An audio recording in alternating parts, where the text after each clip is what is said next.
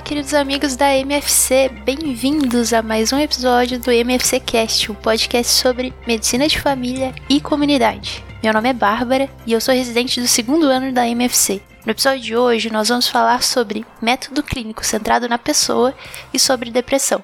Vem comigo!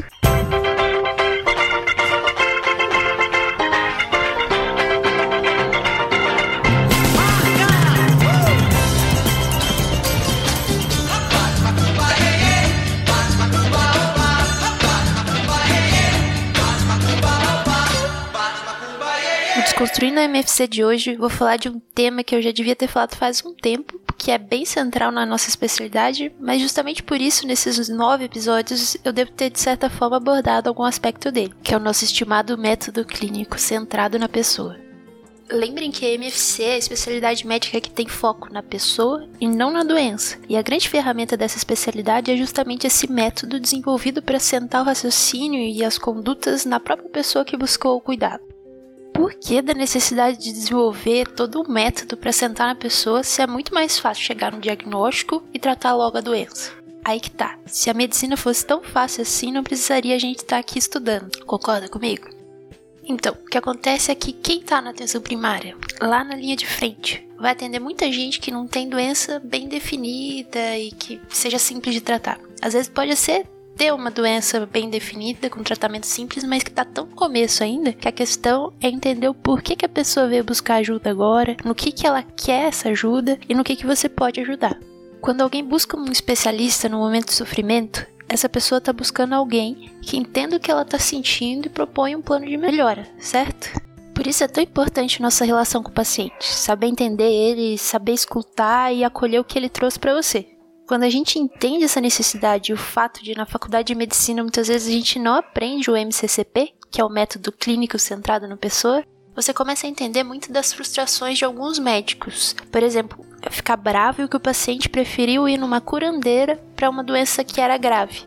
Mas lá era onde ela queria, onde que ela seria melhor atendida, sabe? No seu sofrimento, pelo menos ela ia ser escutada lá, e não no médico ou quando o médico fica bravo que o paciente não seguiu o tratamento que ele prescreveu. Mas no fundo, o paciente não se sentiu compreendido e assim, ele, ele nem foi consultado se ele queria aquele tratamento mesmo. Então ele não ia seguir mesmo. Para superar esse tipo de dificuldade e entender melhor o nosso paciente, eu vou falar mais para vocês sobre a tal MCCP, ou método clínico centrado na pessoa. O MCCP, então, é uma sistematização de como deve ser a abordagem do nosso paciente. Ela tem quatro componentes, que são, primeiro, explorando a saúde, a doença e a experiência da doença. O segundo, entendendo a pessoa como um todo, o indivíduo, a família e o contexto. Terceiro, elaborando um plano conjunto de manejo dos problemas. E por fim, o quarto, intensificando a relação entre pessoa e o médico. Esses componentes são vistos de forma separada por uma questão didática, mas estão se interrelacionando o tempo todo. E a questão é saber transitar entre eles durante uma consulta na qual o paciente não é um robô que responde exatamente o que você quer. Então, esse é o nosso desafio de aplicar o método clínico em situações dinâmicas e inesperadas. Vamos falar de cada componente então. No primeiro, que seria o explorando a saúde, a doença e a experiência da doença, entra um conceito que no inglês se entende por disease e illness. No português, a gente traduz como doença e experiência com a doença. A doença, que seria o disease, é aquelas caixinhas que a gente aprende na faculdade a pôr o paciente conforme o conjunto de sinais ou sintomas que ele vem apresentando. Esse tem diabetes, esse tem pedra no rim. Já a experiência da doença é algo bem mais subjetivo. Cada um vai ter a sua, que será que ter diabetes significa para esse paciente que está na minha frente, por exemplo? E isso é muito particular desse paciente. Para descobrir isso, eu vou precisar conversar com ele, não só querendo saber qual sintoma que ele vem apresentando, mas também quais são os sentimentos que ele tem em relação àquela doença. Será que ele tem medo de ter que usar insulina? Isso vai mudar minha conduta e minha visão em relação a ele quais as ideias que ele tem. Por exemplo, ele não acha que tem diabetes. Ele acha que diabetes é só para quem come muito doce e ele não come muito doce. Isso eu vou ter que saber abordar para partir para um tratamento. Ou qual o efeito que essa doença, no caso do nosso exemplo diabetes, tem no funcionamento dele ela impede alguma coisa que ele considera como uma funcionalidade importante, por exemplo, adoro comer pão e eu como pão até no almoço. Eu, eu vou ter que parar de comer pão, isso vai mudar bastante as coisas que eu gosto de fazer. Então, é uma parte importante pra gente avaliar. E também avaliar as expectativas que ele tem, né? Esse paciente, por exemplo, pode, que nem eu falei, não quer tomar insulina, não quer tomar remédio. Então tem que saber qual é a expectativa que ele tem, né? De no futuro eu eu, eu tenho medo de fazer diálise. Então é isso que você vai ter que abordar com ele. Uma boa dica para entender a experiência da doença é entender o que é que é, que é para essa pessoa, para esse paciente, ser saudável. Se para essa nossa paciente com diabetes, por exemplo, ser saudável é comer pão, que ela gosta tanto, e comer a hora que ela quiser, ela vai ter uma experiência de ter que mudar essa rotina, que vai ser diferente daquele paciente que não vê um problema em seguir uma dieta. Em exemplos mais fortes, vamos dizer assim, tem gente que a questão de deixar de enxergar pode ser menos importante que perder uma mão, por exemplo. Então, essas situações são bem particulares para cada indivíduo e a gente tem que saber abordar isso com cada indivíduo que tiver na nossa frente lá no consultório. O segundo componente, que é o entendendo a pessoa como um todo, questão do indivíduo, a família e o contexto, entra algo que eu já falei aqui antes, que é eu não tenho como avaliar um paciente sem entender o contexto, seja ele no âmbito familiar, no trabalho, as crenças do paciente e as vivências que ele já teve. Isso, a longitudinalidade que a gente tem na medicina de família ajuda bastante, né? Por mais que a gente tenha que se interessar e perguntar sobre o contexto desde a primeira consulta, não é numa consulta só que a gente vai conseguir aplicar plenamente esse componente. Aqui essas ferramentas que eu venho falando em outros episódios, como a, o genograma, o ciclo de vida, a entrevista familiar, ajudam bastante para a gente construir a, a questão do sistema da pessoa, como ela funciona dentro de um sistema. Não depende só dela, depende do sistema que ela está inserido. No terceiro componente é onde nós elaboramos um plano em conjunto de manejo dos problemas com o paciente. Então, todo mundo deve ter passado pela experiência frustrante que é o paciente não seguir o tratamento que foi prescrito para ele. Mas dentro da nossa lógica tradicional de prescrever, raramente a gente considera algo que é bem óbvio, o de que o paciente é o melhor especialista que tem de si mesmo. Ou seja, ele é a melhor pessoa para saber o que está acontecendo com ele. E é ele quem tem que querer o tratamento, entender o que está acontecendo e não você. Porque não é você que vai dar o remédio na boca nem proibir que ele coma muito sal. Por isso que é fundamental não só entender o que o nosso paciente está sentindo, quem é esse nosso paciente, mas também incluir ele em todo o processo, porque o sucesso vai depender dele no final das contas. E aqui você consegue ver como que esses componentes estão interligados, já que você precisa entender o paciente para definir qual é o problema a ser tratado em conjunto. Se você identifica um problema e o paciente outro, obviamente não vai ser uma terapia de sucesso para nenhum nem outro, e acaba não valendo de nada aquela consulta que você está fazendo. Outra coisa muito importante nesse ponto para evitar frustrações com a não adesão é estabelecer bem certinho e junto com o paciente quais são as metas desse tratamento, para ter alguma coisa objetiva para ver se ele está dando certo ou não. Senão pode recair naquela de que é o médico que detém o poder da cura e só de ir nele que eu vou melhorar o que eu tô sentindo. Eu não vou precisar fazer nada em conjunto com ele. E é por isso que é muito importante também saber definir os papéis. Até onde é o papel do médico e até onde é o papel do paciente. Até onde que o paciente que precisa ser responsabilizado pelo tratamento dele mesmo. Nosso papel geralmente é esse, de empoderar o paciente sobre a doença e, dentro da experiência da doença do paciente e o contexto dele, propor soluções. Mas se o paciente não quiser seguir essas soluções, se ele achar que a solução é pior que a doença em si, cabe a nós respeitar a autonomia dele e não se frustrar com isso. Por fim, o quarto componente é a base para que ocorra esses outros componentes, que seria a relação médico-paciente. Não adianta em nada você saber que tem que extrair do paciente o que ele está sentindo se você for um escroto com ele e ele não vai querer se abrir com você. Por isso, esse componente está muito mais em olhar para nós mesmos, como nós tratamos nossos pacientes, como podemos adequar a relação de acordo com o perfil do paciente, de cada paciente vai ser diferente, e mais importante ainda, como a gente vai melhorar nosso autoconhecimento para evitar que fenômenos de transferência e contra-transferência atrapalhem nossa prática. Entender a responsabilidade que a gente tem na mão de que o relacionamento com o paciente por si só já pode ser terapêutico, é o que nos motiva a tentar melhorar sempre. É o fluxo, tem, é o fluxo, tem. Se deixou do nego blue, vem que hoje é o fluxo. No fluxo de hoje a gente vai falar sobre depressão. É um assunto muito mais complexo do que eu vou resumir aqui, mas espero que, se você já ouviu o episódio de sofrimento mental, consiga tirar algo um pouco mais profundo do que só critérios diagnósticos. É mais uma questão de como a gente acaba abordando os transtornos mentais de uma forma geral do que só a depressão em si. Mas no caso de hoje, a gente vai falar sobre depressão, que é um transtorno mental muito prevalente, chega até 10% de prevalência uh, no mundo que nos torna um assunto muito caro, principalmente a nós que priorizamos o estudo das doenças mais comuns. Falando em doenças comuns ou fenômenos comuns, é muito importante a gente tentar diferenciar o que é depressão do que é sofrimento, tristeza.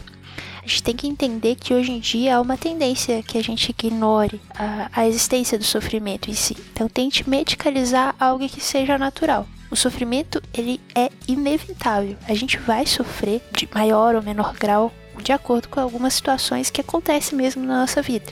Isso tudo vai depender da nossa resiliência pessoal, de como a gente vai superar isso ou não. Às vezes, de um sofrimento esperado, eu vou acabar desenvolvendo a depressão. 60% dos casos depressivos acabam falando que tem um evento na vida muito marcante que acabou desencadeando essa depressão. Mas é importante eu saber diferenciar se o paciente está sofrendo como uma resposta natural ou se realmente ele patologizou esse sofrimento a partir da depressão. Critérios diagnósticos que me ajudam então a objetivar isso, o que, que seria um sofrimento um pouco mais patológico do que o esperado. Segundo o DSM-5, eu preciso de cinco sintomas pelo menos, sendo que pelo menos um desses sintomas seja sintomas que a gente considera principais. O depressivo ele tem que ter um desses dois sintomas, que seria humor deprimido, né? Pode ser em crianças ou adolescentes até um humor mais para irritável, mas basicamente é o humor deprimido e a tal da anedonia, que é um sintoma bem, bem precoce, assim, quando você começa a diminuir o interesse ou prazer por quase todas as atividades, né? Atividades que antes você gostava de fazer, você não faz mais, independente do estímulo positivo para fazer uma coisa legal, você acaba não tendo interesse ou prazer de fazer. Essa é a anedonia. Então, o deprimido e a anedonia são sintomas principais que eu preciso ter pelo menos um dele para me fechar o diagnóstico. Contando que eu tenho um deles, eu preciso de mais quatro. Quais seriam esses outros quatro? Eles estão entre mudança significativa de peso ou apetite, pode ser tanto para baixo, né, não querer comer, que é um pouco mais atípico, ou comer demais, insônia ou hipersonia, então dormir pouco ou dormir demais, agitação ou retardo psicomotor na maior parte dos dias, principalmente se for observado por outros, então tem outras pessoas me dizendo que eu tô mais agitado ou mais lentificado da questão motora, né? Ou psicológica, psicomotor. Outra questão de, de, sintomas que eu considero seria fadiga ou falta de energia, se a pessoa está muito cansada, né?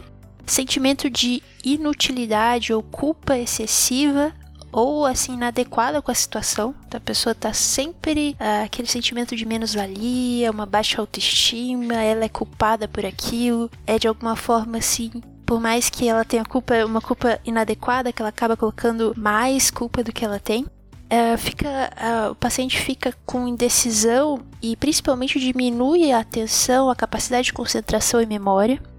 E por fim, o último sintoma que eu considero são pensamentos recorrentes de morte ou suicídio. Certo? Então eu tenho aqui alguns critérios diagnósticos. Eu preciso de cinco sintomas e eu preciso que esses cinco sintomas estejam presentes a maior parte do tempo das últimas duas semanas. Então seja uma coisa que se mantenha por pelo menos duas semanas. Esses são os critérios diagnósticos, mas uh, a gente não necessariamente vai usar eles dessa forma assim. Ah, se eu tiver dois é uma depressão leve, se eu tiver três a quatro é uma depressão moderada, eu, eu acho isso um pouco simplificação demais. Então vamos tentar pensar assim. Eu sempre gosto de imaginar que a depressão é como se fosse um parasita. Um parasita que está sugando nossa energia vital, assim, vamos dizer.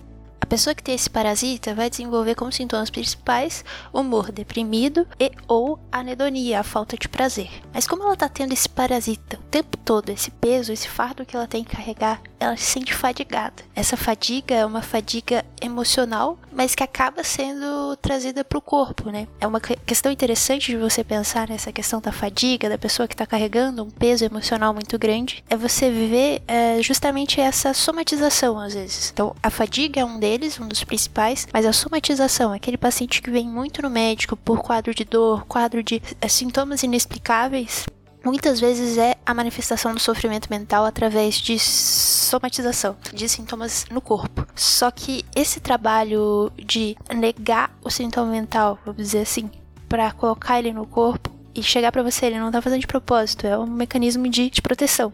Mas ele tá colocando no corpo em vez da mente gera um pouquinho de dificuldade ali no tratamento. Esse paciente tem menor insight quanto à depressão, quanto ao trabalho da resiliência mental, sabe? Mas voltando lá para o nosso parasita, esse paciente vai estar tá cansado, cansado porque ele está carregando um peso muito maior. Ele vai estar tá com a memória reduzida, a atenção reduzida, porque a cabeça dele está tendo que combater esse parasita, que fica dizendo que ele é, é, culpado por tudo, que ele não vale nada. E aí também pode ser que esse parasita leve tanto sofrimento que leve ele a alguns sintomas, alguns pensamentos de morte. E isso é uma coisa fundamental para a gente perguntar para todos os pacientes com qualquer transtorno mental, mas principalmente na depressão. Você pensa na morte, você pensa em acabar com a própria vida. Não é vergonha nenhuma falar isso. Você tem que falar com o médico, porque a maioria das pessoas que vão se matar acabam passando por um médico antes. E é interessante a gente perguntar ativamente se ela quer acabar com a própria vida, para que a gente possa fornecer uh, uma outra solução para ela, um tratamento adequado e a oportunidade mesmo dela poder se expressar nesse sentido sem vergonha e sem culpa, sendo que na nossa sociedade a questão de acabar com a própria vida é uma coisa bem culturalmente, religiosamente difícil de abordar, né? Mas a gente como médico tem que tirar todas essas camadas que dificultam essa abordagem e perguntar claramente, olhando para os olhos do paciente, se ele quer ou não se matar. Mas aí, se você se sente mais seguro quando tem uma ferramenta mais objetiva na forma de questionário para dar o seu diagnóstico, eu te sugiro o PHQ9. É um, um questionário com nove questões, perguntando basicamente se nas últimas duas semanas o paciente sentiu algum desses sintomas, né? Dificuldade de se concentrar nas coisas, sentindo mal consigo mesmo, falta de apetite ou comendo demais, se ele tá cansado sente que tem pouca energia, dificuldade para dormir ele vai pontuando de 0 a 3, sendo que isso é a frequência dos dias que ele sente, né? 0 nem, nem um dia, 3 quase todos os dias. E dessa pontuação eu tiro uma conclusão. O paciente que pontuou 5 pontos, ele acaba tendo um corte para depressão leve. O paciente que pontuou mais de 10 pontos é o corte para depressão moderada, mais que 15 pontos é aquela moderada a grave, assim, moderadamente grave. E aí a partir de 20 pontos eu tenho a depressão grave é interessante, ela tem uma sensibilidade, especificidade é, importante, de, de, lá perto dos 80%. E na atenção primária, como a gente acaba vendo bastante gente, acaba sendo uma, uma ferramenta importante, interessante da gente usar. Outra questão na avaliação inicial é se eu vou pedir ou não exames de sangue para esse paciente. Nos meus diagnósticos diferenciais entram lá é, principalmente a questão da fadiga, né? Então, hipotiroidismo, questões uh, renais, doença renal crônica, anemia. Mas o exame de sangue não é necessário para todo mundo. Eu vou só usar ele quando eu tiver realmente um paciente que tenha outro tipo de sintoma que me leve a pensar em outra coisa. Por exemplo, eu estou pensando em hipotiroidismo, ele tem que ter pelo menos um ganho de peso, ele tem que ter uma constipação, alguma outra coisa que me puxe esse diagnóstico diferencial suficiente para eu chegar a ter que pedir um exame para isso. Outra situação seria aquele paciente que eu estou tratando, tratando, tratando e não responde, ou aquele paciente mais idoso que pode ter uma comorbidade, um fundo orgânico envolvido. Então, o exame de sangue ele é reservado para após a tua avaliação clínica, mas não é necessário fazer rastreio com exame de sangue para diagnóstico diferencial. Fechou os critérios para depressão e eu não suspeito de nada, é depressão. Vamos agora então para o tratamento. Para o tratamento é importante eu ter noção do que é uma depressão mais leve, mais moderada, mais grave, para eu saber a intensidade da minha abordagem inicial, certo? Isso pode ser dado aquele PHQ9, que eu já expliquei a questão da pontuação, ou pela tua percepção mesmo, quanto à funcionalidade desse paciente. Depressão leve, o episódio depressivo leve, costuma não atrapalhar a funcionalidade do paciente, embora ele tenha que fazer tudo com mais esforço, não atrapalha a funcionalidade e continua normal. No moderado, a funcionalidade começa a ter algum tipo de dificuldade, então atrapalha alguns pontos, mas ainda, ainda assim a maior parte ainda é funcional. Já na grave, a funcionalidade vai para o brejo e é uma pessoa realmente que tem prejuízo grave na funcionalidade. Frente a uma depressão leve, eu tenho como primeira linha a psicoterapia e a medicação antidepressiva também, sendo que a combinação dessas duas modalidades não é como se espera, mais eficaz do que elas isoladas. Vai realmente da preferência do paciente, se ele quer fazer uma ou outra, não necessariamente as duas. Outras opções que têm evidência e que eu posso considerar é atividade física. Isso depende se é aeróbica ou musculação, mas o tempo, mais ou menos uns 45 minutos a uma hora, três vezes por semana, durante duas semanas já já consigo ver melhora dos sintomas, principalmente se eu fizer em grupo. Posso fazer também yoga, é, para quem gosta, aqueles que preferem fitoterápico, eu tenho evidência, é, embora um nível não tão alto, em fazer erva de São João. questão é, de levar isso como uma opção é mais cultural mesmo, mas não é tão usado por questões de efeitos colaterais, interações medicamentosas. E eu tenho evidência até naqueles livros de autoajuda, que pode não ser tão boa quanto a terapia supervisionada por um profissional, mas a modalidade de autoajuda é melhor do que fazer nada é uma opção para depressão leve. Já na depressão moderada, a combinação de psicoterapia com remédio é mais benéfica do que a monoterapia. Sabendo desse sinergismo, então, eu me obrigo a ter que fazer uma, uma terapia combinada a partir da depressão moderada. Aí, muitas vezes na impossibilidade de encaminhar para um psicólogo, que é uma situação não muito rara na nossa realidade do SUS, nós médicos de família temos que usar nosso superpoder de conversar com os pacientes de uma forma empática, fazendo aquela é, escutativa que por si só já pode ser terapêutica. É o que o Freud chamava de limpeza da chaminé. O paciente põe para fora questões que ele nem sabia que tinha para botar.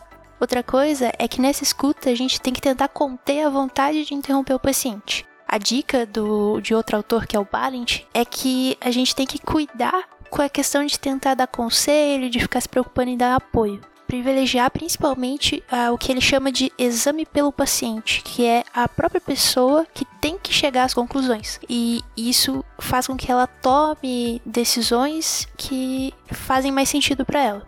Então, nem que sejam intervenções breves, eu mesma, como médica, posso conduzir uma psicoterapia na falha de um profissional mais qualificado para isso. Importante ver, nesses, ver esses pacientes com uma certa periodicidade, principalmente depois que eu iniciei o remédio, eu vejo ele logo depois de duas semanas e depois mensalmente, num período aí que vai durar o tratamento de nove meses, 12 meses, às vezes eu fico o tratamento até uh, por forma indeterminada. Nessas minhas reavaliações, o PHQ9 é bem interessante, porque é uma ferramenta bem objetiva. Por causa dessa pontuação que ele me dá, eu consigo reaplicar ele várias vezes e ver se o paciente está melhorando. Geralmente eu considero uma meta de melhora na pontuação de uns 50% ou mais. Se for menor que isso, eu revejo o que eu posso fazer para melhorar a terapia desse paciente.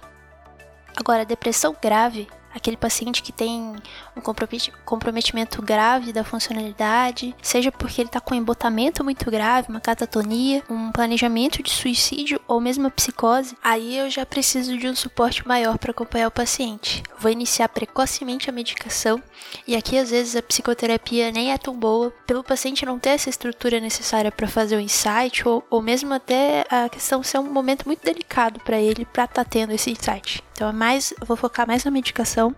Vou considerar encaminhamento para CAPS, para hospital dia, às vezes até internamento. E por mais que assuste, a eletroconvulsoterapia é uma opção válida para os casos mais graves. Falando um pouco mais sobre a farmacoterapia em si, a gente tem várias classes de medicamentos. As principais que a gente mais conhece é o inibidor seletivo da recaptação de serotonina, o inibidor seletivo da recaptação de serotonina e noradrenalina e os tricíclicos. Mas assim, não tem diferença significativa de eficácia entre as classes ou entre os diferentes nomes que tem numa mesma classe. A eficácia de um antidepressivo ela é maior, ela é tanto maior quanto a gravidade dos sintomas e tem evidência de melhora dos sintomas no curto prazo, mas ainda não tem evidência no longo prazo. Dos inibidores seletivos da recaptação de serotonina, se destacam a sertralina. Ela parece ter o início do efeito mais rápido que os outros, mas também tem um efeito colateral de vômito, náusea e vertigem mais intenso. Tem a paroxetina, que tem um efeito sedativo maior e maior ganho de peso também. Se você estiver preocupado com essa questão do ganho de peso, a fluoxetina é o que tem menor ganho de peso entre eles. O citalopram e principalmente o escitalopram são o que a gente acaba preferindo em idosos por menor interação medicamentosa.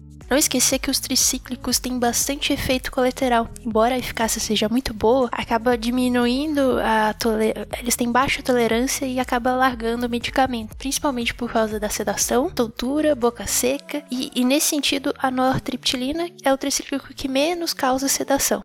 A bupropiona é uma boa opção para quem está preocupado com o efeito colateral de disfunção sexual, que está presente na maioria das classes, mas a bupropiona não tem esse efeito colateral. Mas aí ela também pode ser pior porque ela causa insônia e cefaleia.